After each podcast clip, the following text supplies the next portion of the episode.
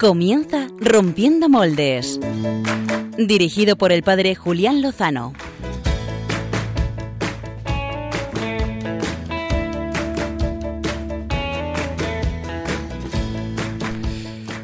Muy buenas noches y muy bienvenidos queridos amigos oyentes de Rompiendo Moldes aquí en Radio María, en este domingo que recién estrenamos el DOMUN, el Domingo Mundial de las Misiones, y queremos compartir con vosotros mensajes positivos que nos han llegado a través de los misioneros, eh, porque queremos que nos lleve donde, donde el corazón nos lleva.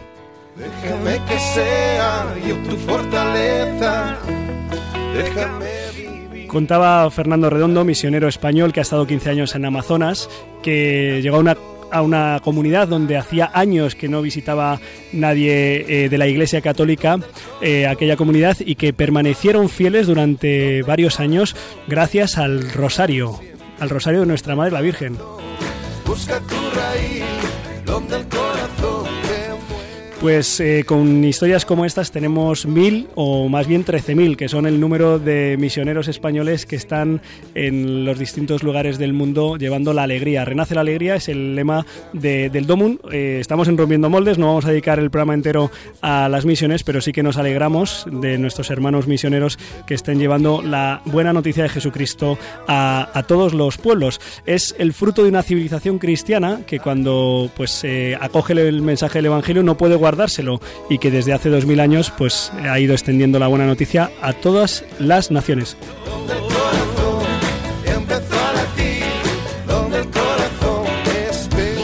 ¿Y, y qué pasa cuando la civilización entra en crisis? Eh, cuando se pierden las raíces, cuando se pierde el latido del corazón, pues pasa que no solo decrece el número de misioneros, y- sino que decrece el número de personas que vienen a este mundo, eh, que se que tambalean las instituciones, que ya no sabemos si vivimos en una nación, una nación de naciones o, o quién sabe qué.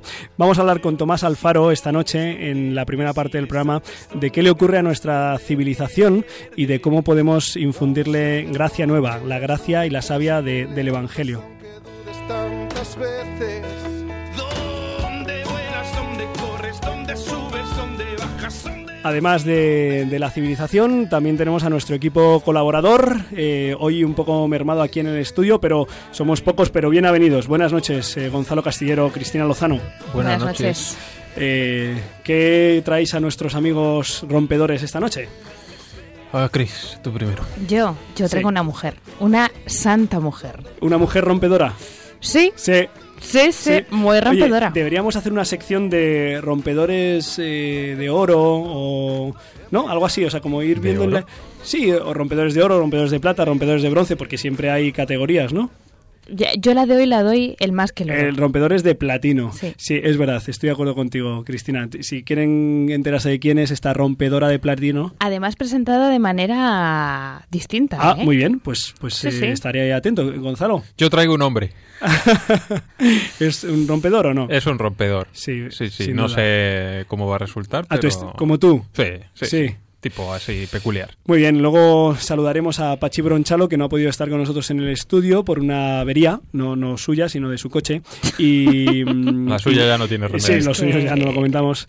Y saludamos desde aquí a, a Josué Villalón y a Beatriz López Roberts, que esta noche nos van a dejar sin los ritmos que tanto nos gustan. Pero bueno, ¿qué le, qué le vamos a hacer? Es- Toca es- cantar a es Chris. lo- es- Sí, es pues lo- estáis preparados. es lo que hay. Oye, ya en el programa anterior ya te Es- soltaste. o sea no, no, no, ¿Se- yo... se arrancó? ¿Se Ya, arrancó? así pasó. Así pasó que la jornada de lluvia hemos tenido ha sido por algo.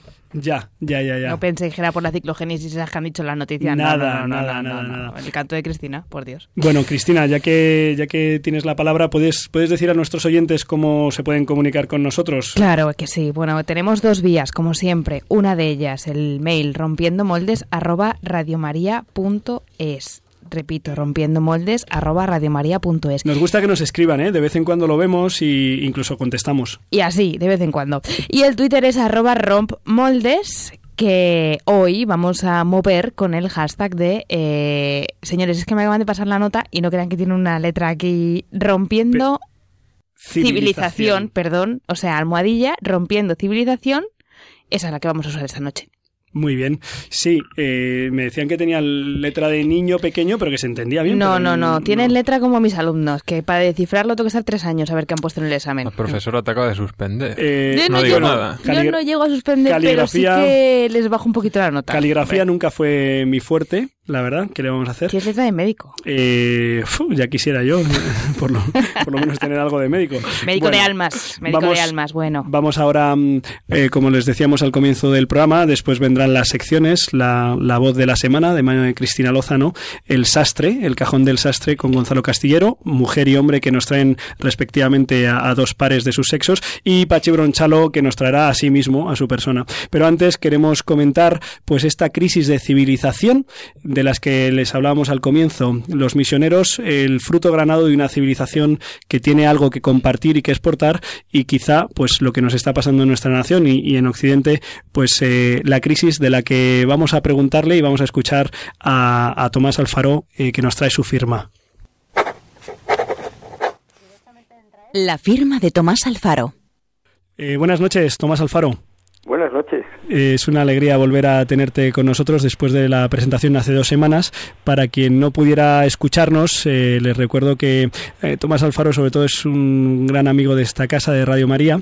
Es eh, profesor universitario y antes, antes que nada, pues es esposo y padre de familia numerosa, escritor, tantas cosas, eh, Tomás, por las que nos Uno hace alegra lo que puede, va por la vida haciendo lo que puede. Eh, por las que nos alegra tenerte con nosotros. Eh, te pedimos eh, que compartas con nosotros pues tus inquietudes, tus reflexiones. Hace poco escribías un par de reflexiones que, que me pudo, pude acceder a ellas sobre la situación de nuestra civilización, al hilo pues tanto de, de las convulsiones provocadas por el Estado Islámico, pero no solo eso, sino también nuestras propias instituciones.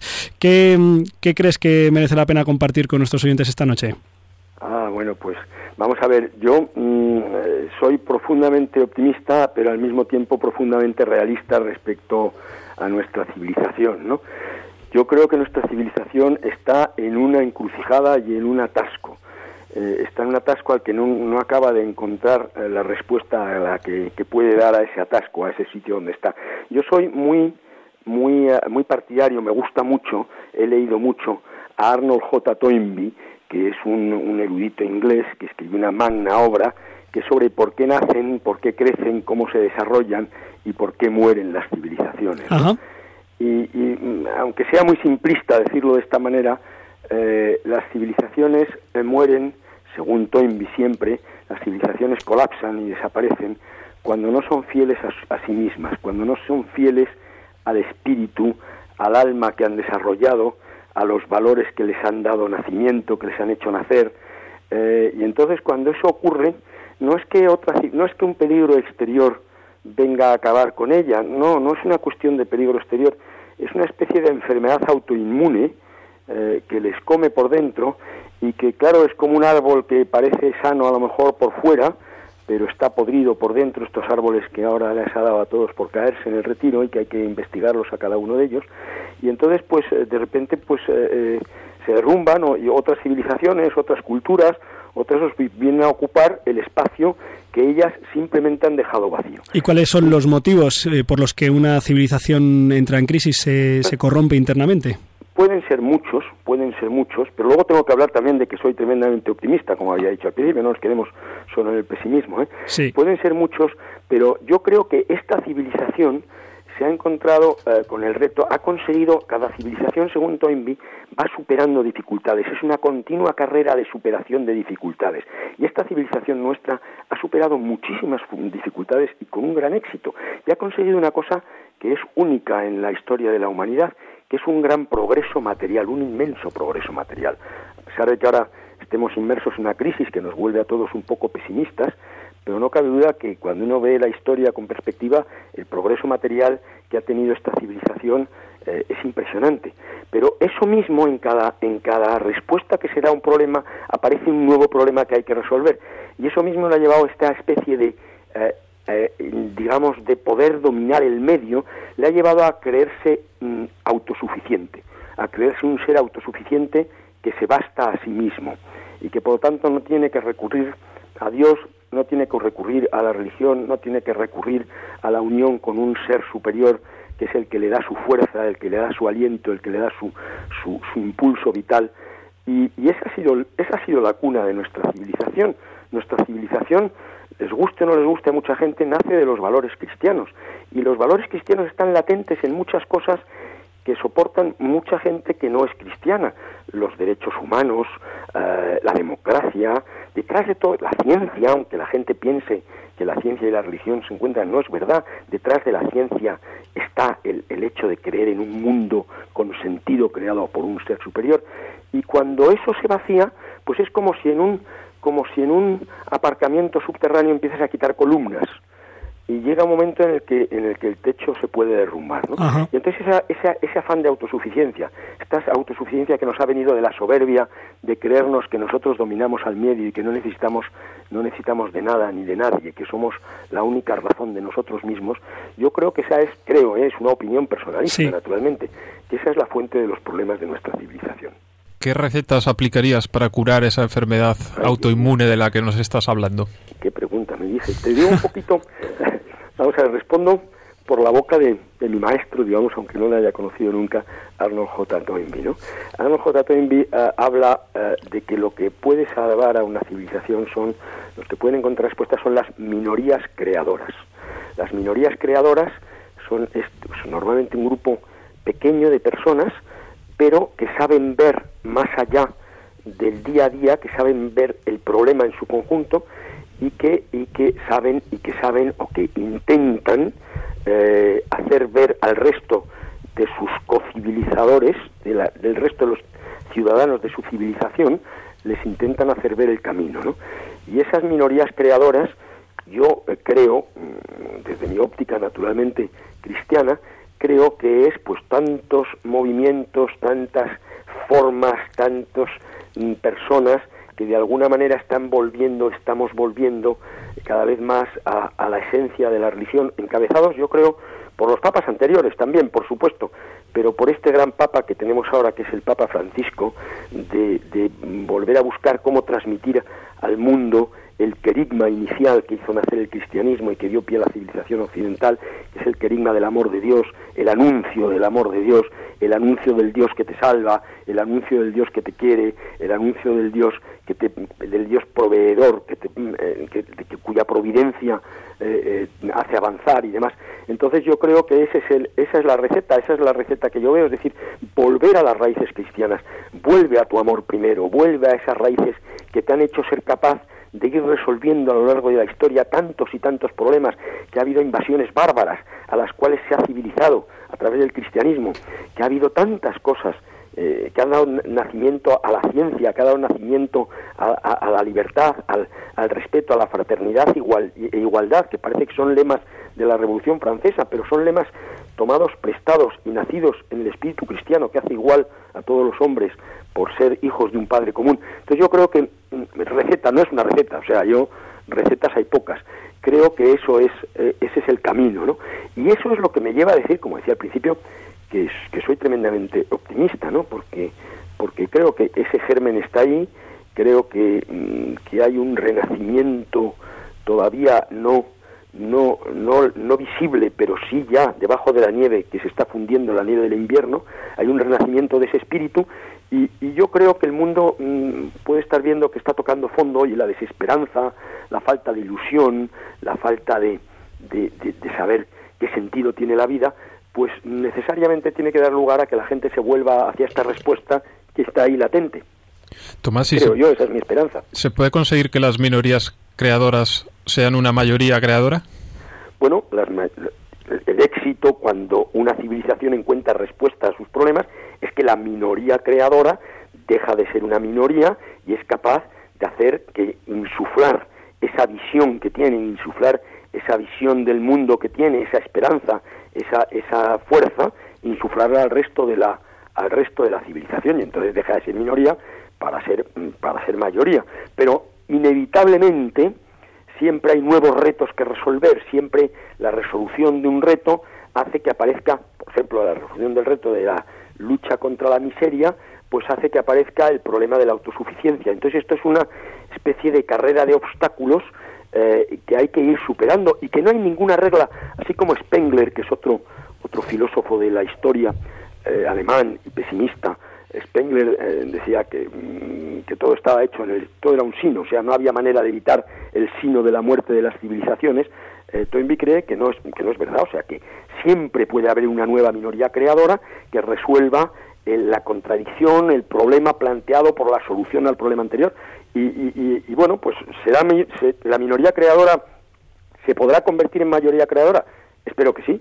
Si no, es que habremos fracasado. Y si eso ocurre, aparecerán nuevos problemas para nuestros nietos o nuestros que, a los que tendrán que buscar nuevas soluciones. Y ese es el sino de la humanidad, ir siempre avanzando. Naturalmente, los cristianos creemos que con la ayuda del Dios, del Dios Providencia.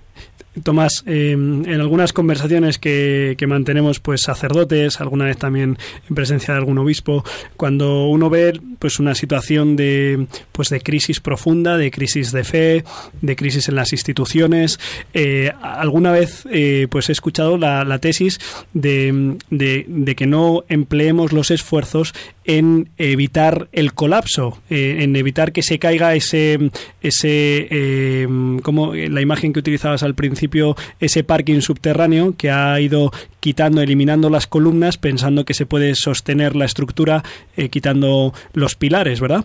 Y parece que a veces nos empeñamos, hemos oído hablar de las raíces cristianas de nuestra nación, son in- innegables, pero también es innegable que muchas mm, de las realidades de nuestra nación ya no se alimentan de esa savia y como que en vez de ejercer o emplear las fuerzas, eh, las inquietudes, la inteligencia en sostener lo que se está cayendo, como mm, dejar tranquilamente, o sea, tranquilamente, con dolor, desde luego, que las estructuras caducas se caigan y poner el esfuerzo en, en lo que es la creación de un nuevo paradigma. Eh, ¿Esto sería contradictorio con tu esperanza sobre nuestra civilización? Vamos a ver, mm, si por creación de un nuevo paradigma es que las minorías creadoras crean ese nuevo paradigma, o sea, crean esa nueva, pero ese nuevo paradigma está en las mismas raíces que forman el alma y que forman el estilo que ha ido creando la civilización occidental y aquello que le ha hecho nacer. Entonces, si por nuevo paradigma in- interpretas que es una nueva minoría creadora que busca una nueva manera de presentar las cosas y de encontrar el camino, entonces estoy de acuerdo contigo. Si por un, nuevo paradigma eh, presupones o, o te refieres a lo que ya pasó con el antiguo imperio romano, que fue hay que dejarlo caer, cayó, y luego sí, naturalmente, luego surgió otra civilización de las cenizas de la civilización anterior. Hombre, pues la verdad es que me parece, tú has dicho la palabra doloroso, no me parecería doloroso, me parecería eh, trágico, y por lo tanto yo espero que ese que ese cambio de paradigma sea eso, sea que una nueva minoría creadora es capaz de encontrar nuevas maneras de, mm, de, de insuflar o de recuperar el espíritu que ha dado nacimiento a nuestra civilización. Una penúltima pregunta, Tomás. Eh, en una de las eh, informaciones que compartía recientemente eh, se presentaba la, el problema gravísimo mm, de la demografía en, en Occidente. Y este, este, este contenido que compartías con, con amigos y conocidos eh, sostenía que una civilización es imposible que se levante después de haber eh, alcanzado una cota mm, demográfica tan baja como la que actualmente eh, hay en Europa y especialmente, por ejemplo, en España, que estamos a la cola. Eh, y ante este problema, además, se da la otra circunstancia del crecimiento demográfico imparable del, del mundo musulmán. Eh, ¿cómo, ¿Cómo afecta esta realidad, este hecho que lo tenemos delante de nosotros, que lo estamos eh, pues viendo cada día en, pues en, en la ausencia de niños y en, en el porcentaje de mayores que hay en nuestra sociedad? ¿Cómo, cómo lo abordamos? Indudablemente ese es un problema gravísimo y se ha llamado también ese problema el invierno el invierno demográfico comparándolo con en la terminología con el invierno nuclear que vendría después de una guerra nuclear se le llama el invierno demográfico indudablemente es un reto es un, reto dificilísimo porque además el tiempo para revertir esa, esa bajada de la natalidad es muy largo, ¿no? Y entonces, efectivamente, si uno compara la natalidad de Europa o de Occidente, eh, del Occidente, del Occidente, rico, porque hay un Occidente que está en Hispanoamérica que no es un Occidente rico y que no tiene todavía esos problemas. Si uno compara el- la natalidad del Occidente rico con la natalidad del Islam, pues la verdad es que el panorama es sobrecogedor. Pero mm, primero, mm, yo no creo que nada, o sea, yo no creo en los determinismos, es decir, yo creo que precisamente una de las cosas que mm, puede hacer esa minoría creadora es recuperar esa ilusión, porque en el fondo la, la- la bajada de la natalidad es por falta de sentido de la vida y por falta de la ilusión. ¿no? Precisamente ahora está en marcha el sínodo de las familias, por el que tenemos que rezar mucho, que lo que pretende es mm, intentar ver cómo presentar otra vez esta, esta maravillosa realidad para que revertir esta tendencia.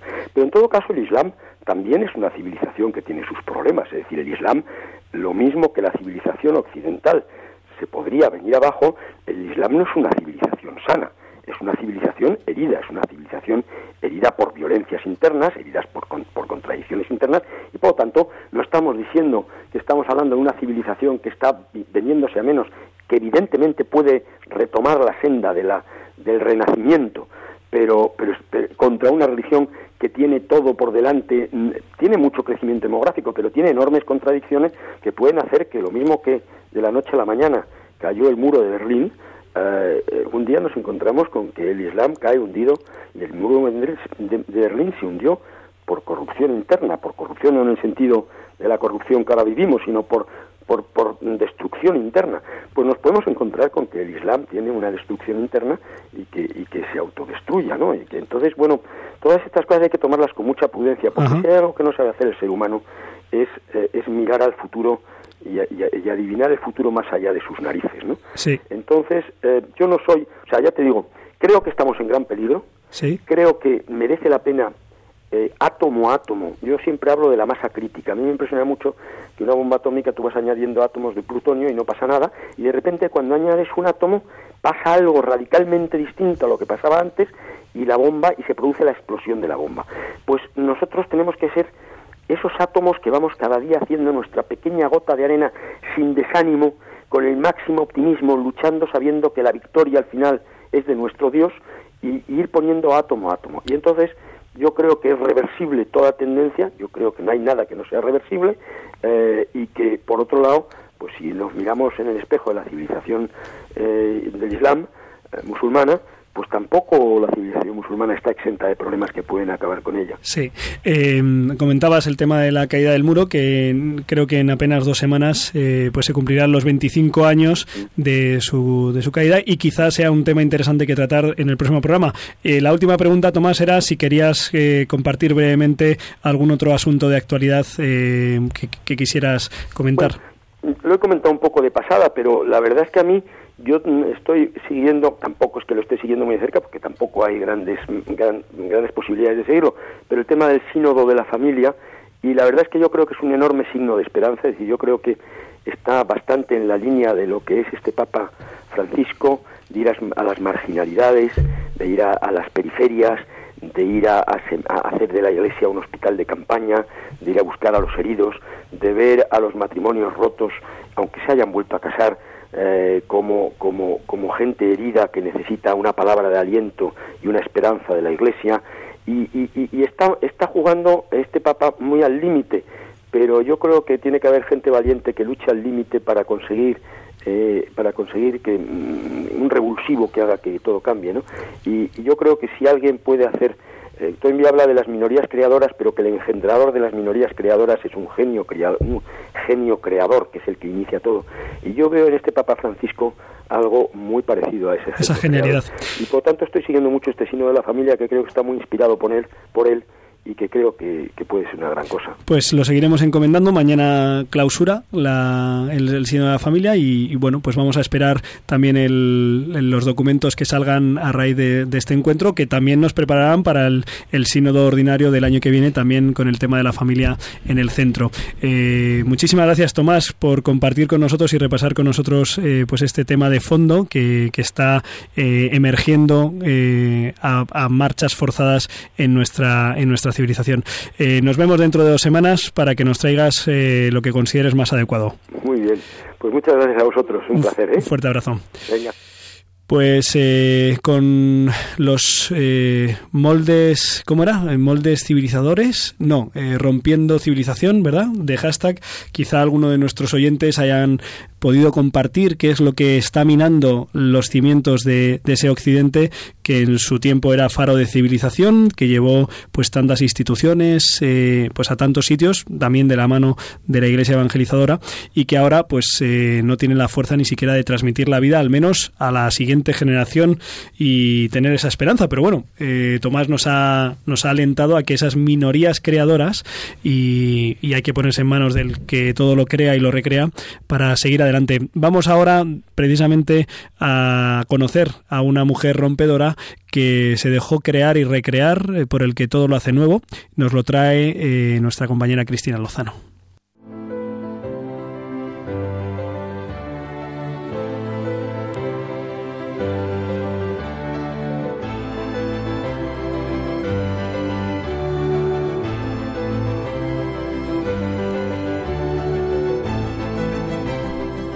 Que ya estoy aquí, que es que yo me he quedado solo escuchando la entrevista anterior, ¿eh? Sí. ¿Cómo, no- cómo disecciona, Tomás? Mm, ¿Cómo disecciona? ¿Cómo va ahí?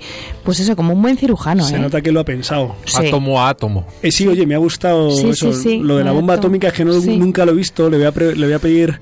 No, no sé si sabéis la historia del instructor de, de hombre- Bueno, no, es un chiste muy malo. Gracias. Sigue- sigue, Venga, cambiamos. Bueno, que, que yo traigo hoy a una santa mujer. Una santaza, pero... ¿Seguro, ¿Seguro que es una santa mujer o ya le estás poniendo tú? No, no, no, no, no, esta es santa, santa y lleva ya un tiempo pues ahí siendo santa, pero como hace muchos años no encontré ningún sonido Ajá. propio de ella. Ajá. Pero sí he encontrado... Te lo has inventado. No, yo no invento nada, por favor. Lo has cantado tú, no. No, no. Eh, he he encontrado una canción, Sí. un trocito vamos a poner, Sí. que yo creo que nos va a presentar muy bien a esta santa que traigo hoy. Venga, vamos a escucharlo.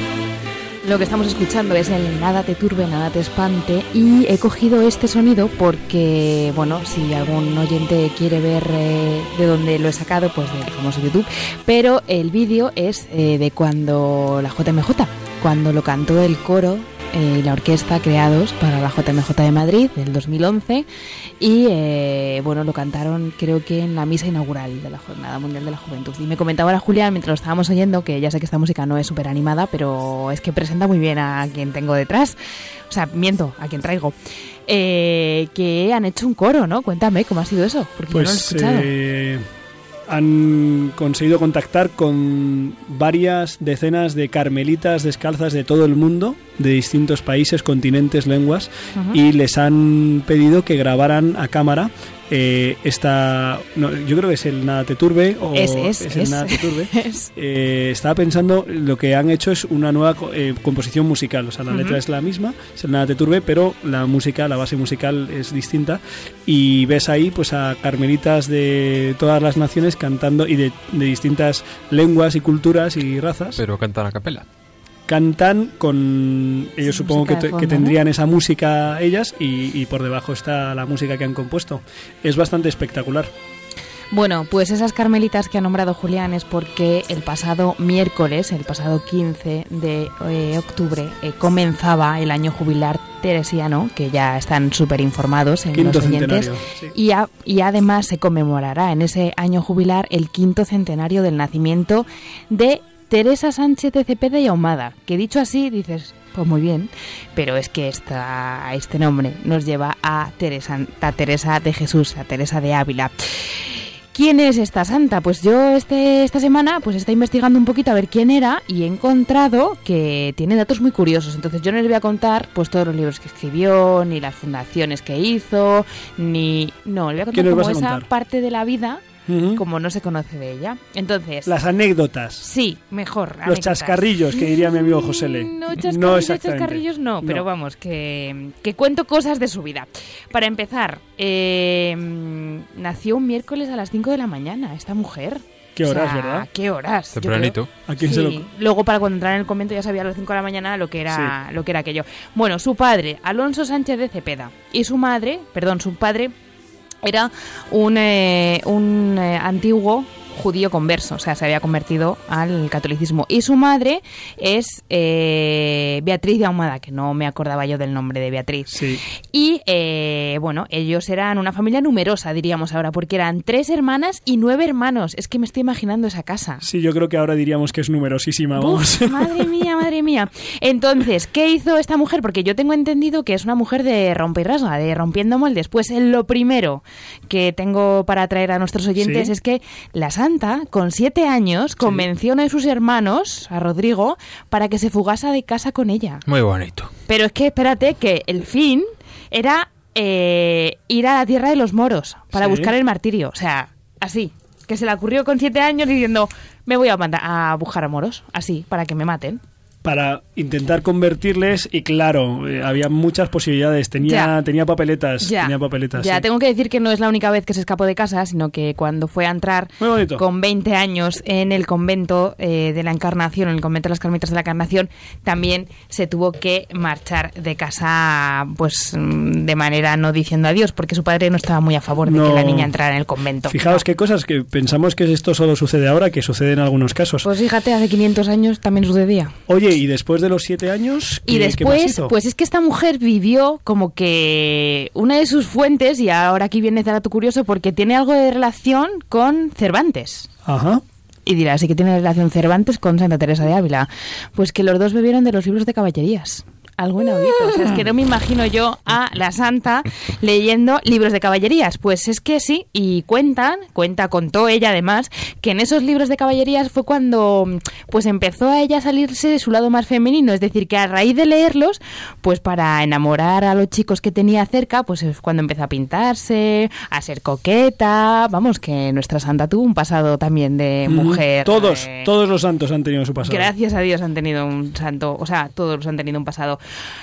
Más cosas. Eh, la conversión de Teresa, porque todos pensamos que esta mujer entró en el convento y ya era medio santa. Pues y no. dijo, ¿usted qué, cómo se llama? Yo me llamo la hermana Santa Teresa de Pues, Jesús. pues casi, ¿No? casi, casi, casi. Y no, es que Santa Teresa mm, asegura que su conversión llegó con 40 años. O sea, que yo no lo tengo todo perdido, que puede llegar que me convierta todavía, porque como no llego todavía a esa edad... Eso pensaba yo esta semana, sí. Eh, Así que vosotros no sé cómo vais ahí. Bueno, pues eso, que cuando rondaba los 40 años, se dice, cuenta ella, cuenta la santa, que eh, tuvo eh, su conversión y fue ante un Cristo llagado. Para que veáis lo importante que es tener ese crucifijo cerca y darle la importancia que realmente tiene. Dice en ese momento que nace Teresa de Jesús y comienza la segunda etapa de su vida, la que conocemos como la edad fecunda eh, a nivel espiritual, místico y literaria. ¿Qué más tenía esta santa? Aquí sale tu vena ya de profe de literatura. Exacto, ya, ya exacto, te veo, ya ya te tenía veo que meter yo por algún lado. Bueno, que cuenta que era muy tentada por el demonio. Yo creo que es algo común, ¿no? Que, que vemos pues en los santos, ¿no? Que, que el demonio está muy presente. Pero es que además esta santa, eh, yo por la literatura sé que tuvo mucha relación con San Juan de la Cruz, ¿no? Es siempre los dos místicos que estudiamos. Pero es que además tuvo relación eh, con el que era entonces Francisco de Borja, que posteriormente sería San Francisco de Borja. Pues también, también tuvo relación con él. O sea que veis que los santos como que se van ahí tejiendo en una red. Hacen piña, hacen piña. Sí, pero sin saber que son santos todavía, ¿eh? Que aquí no se presentan y dicen, oye, mira, colega, que yo soy En- santo. No. Sí, no. eh, dice, oye, mira, te llamo para la asociación de santos. Imagínate en aquella Sí, época. no, no, no queda bien. Bueno, pues que Teresa no se quedó quieta, Sí. porque fundó nada más y nada menos que 16 conventos. O sea, imaginad cómo sería aquello. O sea, una locura. Ten- tuvo que andar. Sí, bastante, bastante, bastante estuvo andando Teresa, pero murió con la pena de que no fundó ninguno en Madrid. Pero bueno, hay conventos de carmelitas ahora en Madrid, gracias a Dios, así que Pues sí, su que deseo... Madrid era un pueblo de mala muerte. Eh, pero Teresa no vino a él, no, no, no. Estuvo en Ávila, en Medina del Campo, en Malagón, en Valladolid, en Toledo, en Pastrana, en Salamanca, en Alba de Tormes, en Segovia, en Beas de Segura, en Sevilla, en Caravaca, en Villanueva de la Jara, en Palencia, en Soria, en Granada y en Burgos. Pues ya podía haber montado una agencia de viajes. Pues casi, casi, casi, En imagínate. Malagón, en Malagón tengo yo mm, una hermana que reza por mí. ¿Una Eh, capellana? Una capellana, sí. eh, es el término técnico para mm, describir la relación entre una religiosa de clausura y un sacerdote o seminarista por quien ofrece sus oraciones y a, a la hermana María del Carmen, a la que hace un tiempo que no visito. La saludo con mucha Pues no alegría y mucho agradecimiento. No. Seguro que le llega. Sí, A la-. Las monjas de clausura se enteran de, de todo. todo. Pues se es que enteran de todo. aquí vamos. Antes que nosotros. Aquí vamos con este de que se enteraba de todo porque Teresa, eh, aparte de estar viajando por esta geografía que ya hemos dicho, La, mon- la- eh, la monja andariega que la llamaban. Pues totalmente razonable, Anda. ¿no? Anda. Escribió ocho libros, que son los que más conocemos, pero es que tenemos cuenta de medio millón de cartas. O sea, 500 Medio- cartas, ¿no? 500 medio cartas. millar. Medio millar, sí. Medio millar, 500 cartas, a razón de que encima esta mujer estaba viajando todo el rato y que se convirtió en 40 años, mm, que me llega donde se acaba el tiempo, porque es que yo no le saco, o sea, no soy capaz de escribir a cartas Y los a mis bolígrafos. Plumas, que no Ah. había bolis todavía, hombre, plumas, plumas. ¿Y por qué las escribía? Pues es un dato muy curioso porque dicen que, claro, a ver, ella monja no podía predicar, esto solamente los curas, ahora y hace unos años, esto es oficio para ellos solo. Bueno, predicar en los sitios de celebraciones litúrgicas. Claro. Luego predicar, mira, bajamos al parque El Retiro y nos ponemos ahí a Bueno, no, bueno, pero que... no, no, que, a ver si se- mm, te va a caer un árbol. que predicar, predicar, predicar, pues no. Entonces ella eh, todo lo que pensaba lo escribía, lo transmitía a través de las cartas. Esas cartas llegaron algunas veces a tener a la Inquisi- Inquisición detrás de ella, entonces ahí tuvo que tener también algo de cuidado. Algo de tiento. Sí.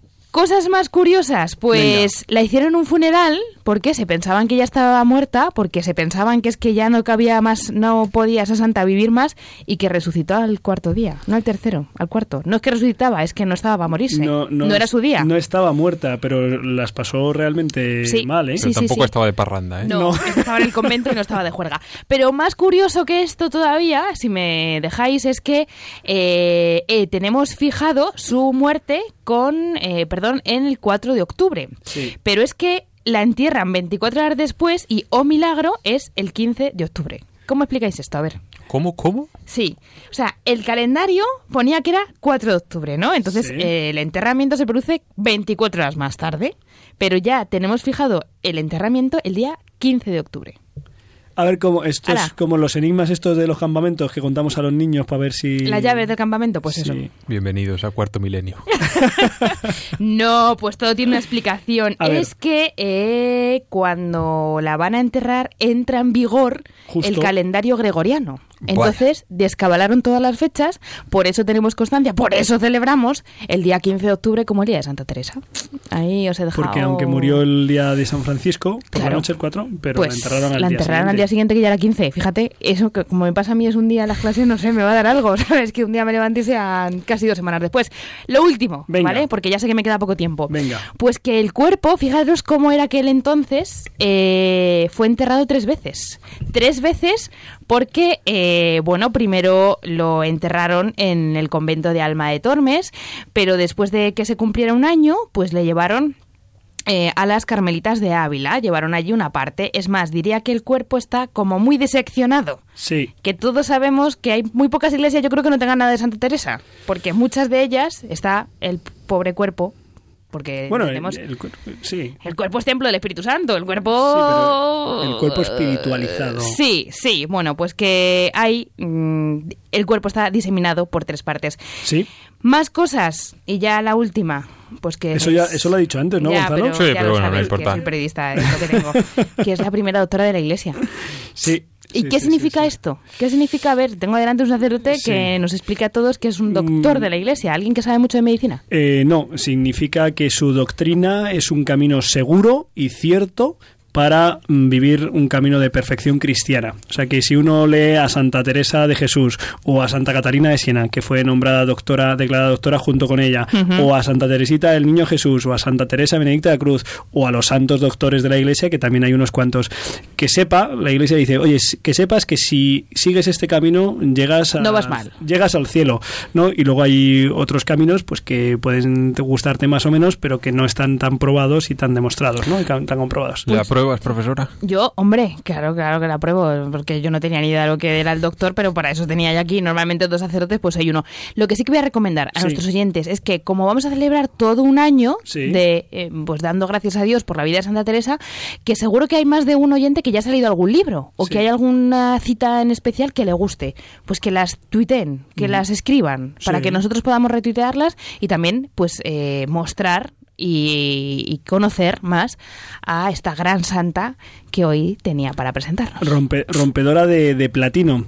Eh, yo les recomiendo, si no han leído nada de Santa Teresa, que empiecen por los poemas, porque es eh, como lo más eh, accesible, lo más hermoso y lo más... eh, bueno, no- Algunos, no, no sé si algunos, todos, pero vamos, eh, hay sencillez y hermosura y profundidad unida. Y luego ya que se lancen pues a las moradas, camino de perfección, la vida, que es verdad que si está en un antiguo, en un castellano Sí. antiguo, cuesta un pelín, pero es pues eh, oro oro fino, ¿eh? Oro fino. Mm. Muy bien, eh, Cristina, pues nada, una una mujer, una periodista rompedora nos ha traído a una santa rompedora de oro. Eh, se lo agradecemos. Tenemos un año entero para festejar este quinto centenario, este año jubilar, para visitar Ávila, para visitar Alba de Tormes y los demás lugares eh, carmelitanos, teresianos, que ya hemos escuchado que nos lo recomendaba eh, Cristina. Tenemos 16 eh, destinos para el próximo curso y ahora, pues de la mano del sastre preferido de Rompiendo Moldes, vamos a caminar también las sendas de la escritura, ¿verdad, Gonzalo? Sí, sí, sí. Vamos a ver qué nos traes.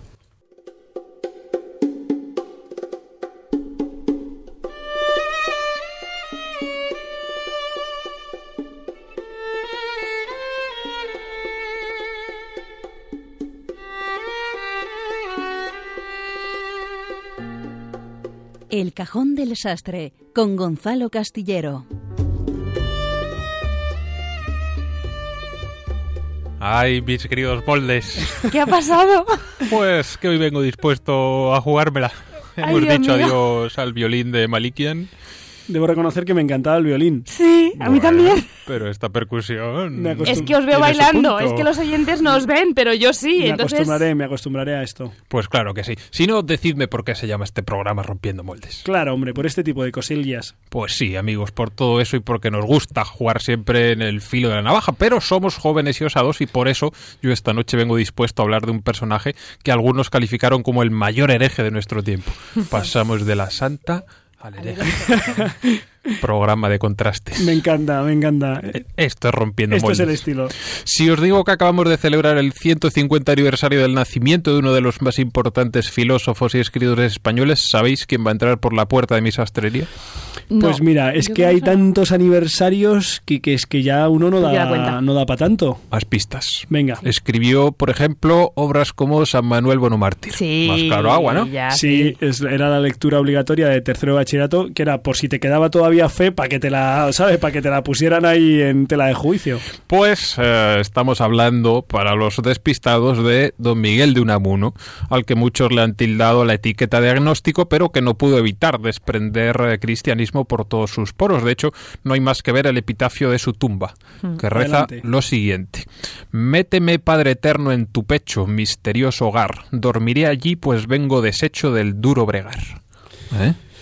Ahí queda eso. Una oración eh, de abandono y confianza como la copa de un pino. Pues claro que sí. Por cierto, pregunta de examen. Hablando también del enterramiento de Santa Teresa, ¿dónde está enterrado Unamuno? Pues Solo en un sitio, ¿eh? No es como Santa Teresa. si no, En alguna iglesia de Madrid. si no recuerdo mal, Mm, está en Salamanca. ¿no? En Salamanca, sí, señor. Está, oye, va a sacar buenísima nota este Voy a probar. muchacho, Es ¿eh? que estamos en la primera evaluación. Eso es verdad. ¿Eh? Pero bueno, la figura de Unamuno no es precisamente fácil y nos daría para hablar largo y tendido sobre él. En su obra el problema religioso ocupa un lugar destacado y se revela como un cristiano en permanente estado de aturdimiento por las dudas. En la vida de Unamuno fue una constante el dilema de razón y fe. Él quiso creer, pero consideró que la vía de la razón no le llevaba muy lejos en ese viaje, pero su corazón siempre ne- necesitó a Dios en su existencia, así que se movió permanentemente por un sentimiento metafísico de pervivencia que tornaría en eh, trágico. Unamuno vivió su religiosidad en diferentes fases, desde un cristianismo ingenio, eh, perdón, ingenuo y pueril, influenciado por su educación familiar, pasó a una etapa de rebeldía juvenil y por otra más tras una noche oscura, como él la definiría, en la que regresó a la espiritualidad que quedaría reflejada en multitud de escritos y textos hasta su muerte. Luego, luego te digo una hipótesis sobre esa- esos cambios en su vida espiritual. Sigue, sigue. Bien, bien, bien. Sigue, sigue. Unamuno eligió vivir la religiosidad desde la agonía, desde la crisis permanente, desde la contradicción entre el intelecto y la irracionalidad. Unamuno prefirió mostrarse a sí mismo más como un cristiano íntimo que como un católico oficial, lo cual le generó no pocos conflictos con representantes de la Iglesia, algunos de los cuales le calificaron de hereje, como decía al principio. Se han publicado incluso libros que desentrañan los textos de Unamuno mostrando aquellos elementos que atentaban contra la ortodoxia eclesiástica. Y al final lo que vemos en Unamuno es que su principal objetivo fue contradecirse para llegar a donde siempre quiso llegar, que eh, fue a Dios, a la vida que nunca se paga. Y eh, una buena muestra de ello es el poema que dedicó al Cristo de Velázquez, en el cual suplica al Señor que nos sostenga con hermosos versos, en especial los de la oración eh, final que arranca con ese sobrecogedor Tú que callas, oh Cristo, para oírnos, oye de nuestros pechos los sollozos, acoge nuestras quejas, los gemidos de este valle de lágrimas. Clamamos a ti, Cristo Jesús, desde la cima de nuestro abismo de miseria humana, y tú, de humanidad la blanca cumbre, danos las aguas de tus nieves. Os invito, pues, a que, si tenéis eh, oportunidad, reviséis la obra y el pensamiento de Unamuno, ya que en él podemos rescatar desde mi punto de vista, elementos interesantes. Interesantísimos. Eh, yo escuché, bueno, eh, don Miguel de Unamuno fue eh, hombre cristiano de misa diaria en su Bilbao natal, si no recuerdo mal, vasco, y, mm, y muy cerca de, de la Compañía de Jesús, de los sacerdotes jesuitas, hasta el punto de que mm, al menos esto es lo que yo he escuchado de conferenciantes sobre la vida y obra de Miguel de Unamuno, se planteó la vocación sacerdotal. Y al parecer fue precisamente esta imposibilidad, incapacidad, mm, llamémoslo N, eh, de no responder a esa llamada, de no ser capaz, de no querer, de no poder, de no verlo, lo que generó en él pues una lucha constante, mm, esa agonía, esa lucha, ¿verdad? Eh, por, por permanecer fiel al Dios que le había llamado, pero al que no había terminado de acoger. Pero es una hipótesis. ¿eh? Tengo una pregunta para la profesora de literatura y es, no, no sé si se sigue leyendo algo de eh, Unamuno Sí. en nuestra Es- enseñanza de secundaria y bachillerato. En, en secundaria no, no pero en bachillerato eh, se lee Niebla. Muy bien. Niebla, a la que invito que la lean. Pero no lo ven claro. Pues es que yo creo que tanto libro de misterio que vayamos a los clásicos, porque es un libro, yo lo recuerdo ¿eh? de haber leído, Sí. y muy bueno. Sí, sí, sí se lee. Bien, bien, bien. Yo, San Miguel, San Manuel Bueno Mártir, Sí. lo recomiendo en una edad ya avanzada. A mí me eh, lo con pusieron la- en clase de religión. Claro, sí, mejor con una fe ya un poco asentada porque es verdad que, que genera una incertidumbre eh, bastante potente. Bueno, pues eh, muchas gracias, Astre, querido. Muchas de nada. Eh, da gusto, da gusto traer pues a los grandes, eh, Teresa de Jesús, Miguel de Unamuno. Vamos con un tercer grande para culminar nuestro programa de esta noche. Evangelización internetera con Pachi Bronchalo.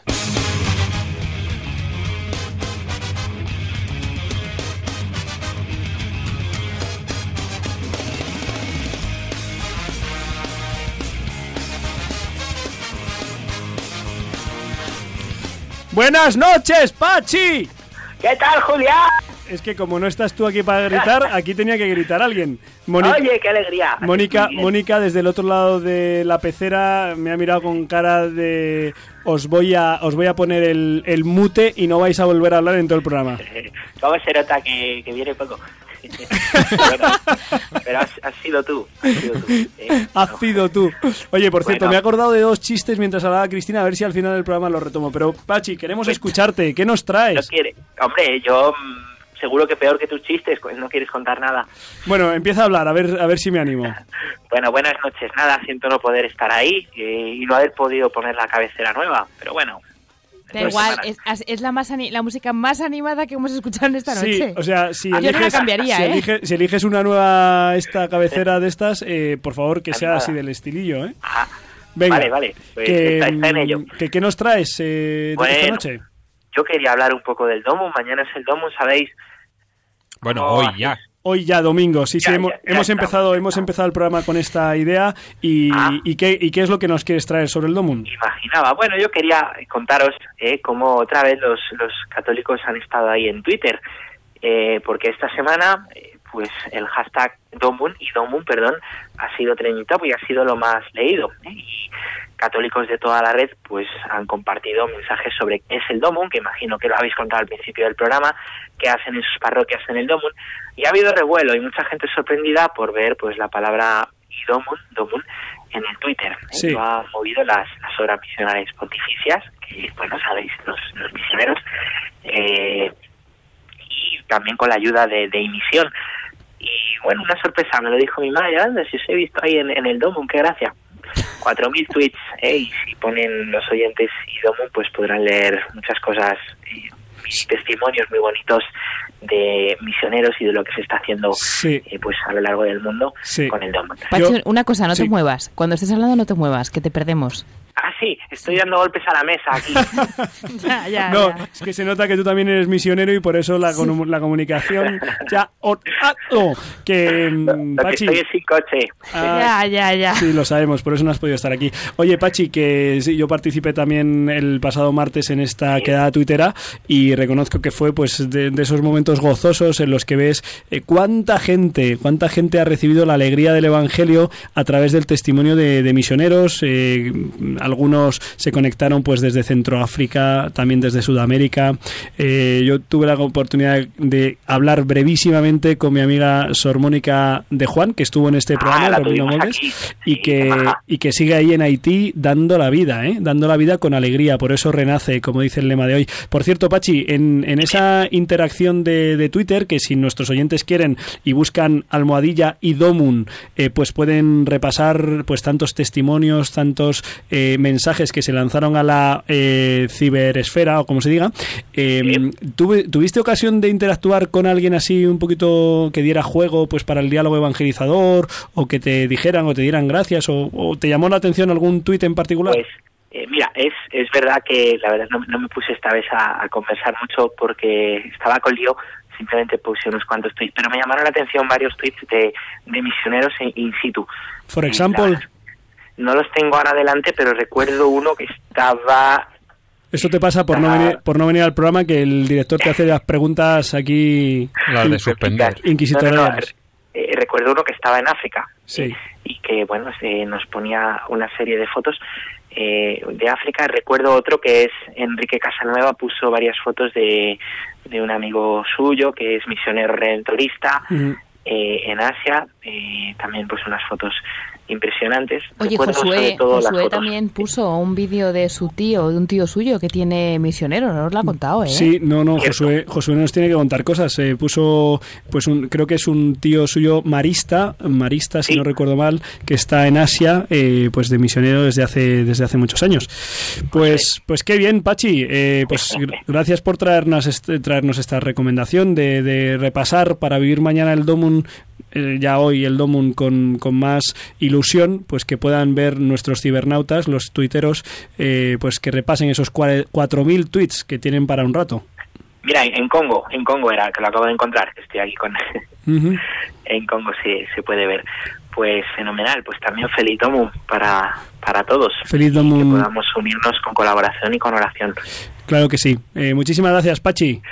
Fantástico, que vaya muy bien. Un fuerte abrazo. Pues mientras vamos escuchando la careta de salida de, de nuestro programa de Rompiendo Moldes, eh, con ese Don del Corazón eh, que nos, nos gusta tanto de Álvaro Fraile, eh, lo digo, nos gusta tanto, a mí me encanta y, y lo hago extensivo a todos. Que muchas gracias por acompañarnos, queridos oyentes, eh, Gonzalo Castillero, Cristina Lozano, eh, muchísimas gracias. Pues muy bien, gracias a ti también. Yo me voy a corregir exámenes. Muy- Ahora no. A estas horas, ¿eh? Mañana por la mañana, hijo del trabajo. Así los, así, así salen luego las correcciones. Bueno, Sin comentarios. como los oyentes, como los, como los alumnos no nos oyen, Corre- no- corrige los exámenes con, con los churros en la mesa. Luego Casi. los llena de grasa. Casi. pues nos alegra haber compartido estos 55 minutos de radio en la radio de la Virgen. Empezábamos recordando el testimonio de Fernando Redondo de cómo el Rosario había mantenido en la fe católica a una comunidad en el Amazonas después de 15 años que no pasaba un misionero, un sacerdote. Así que nos ponemos en manos de la Virgen para ser misioneros en los que renazca la alegría eh, allá por donde vayamos. Un fuerte abrazo hasta dentro de dos semanas y recuerden que con el Señor seguro lo mejor está todavía por llegar.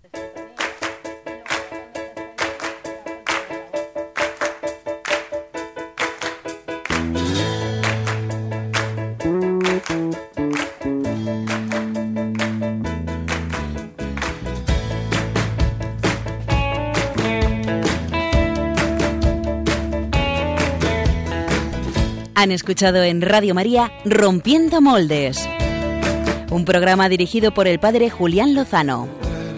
Donde estén tus sueños, donde tus anhelos se ponen al sol. Déjame estar donde tantas veces piensas que no puedes, tal vez pueda yo. Déjame que sea yo tu fortaleza. Déjame vivir allí donde brota todo, donde nace todo, justo en la raíz, donde el corazón empezó a